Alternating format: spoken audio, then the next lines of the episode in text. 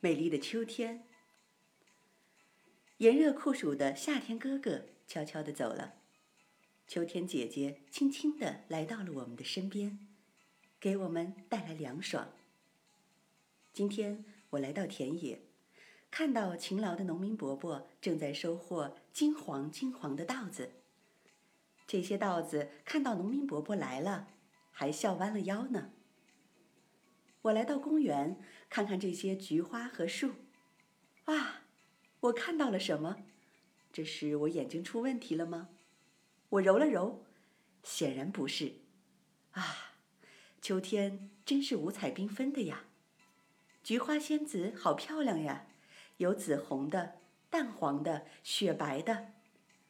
美丽的菊花仙子随着风跳起了优雅的舞蹈。又高又壮的大树，有的黄，有的红，像染了红色的头发和黄色的头发。我又来到果园，一看大吃一惊。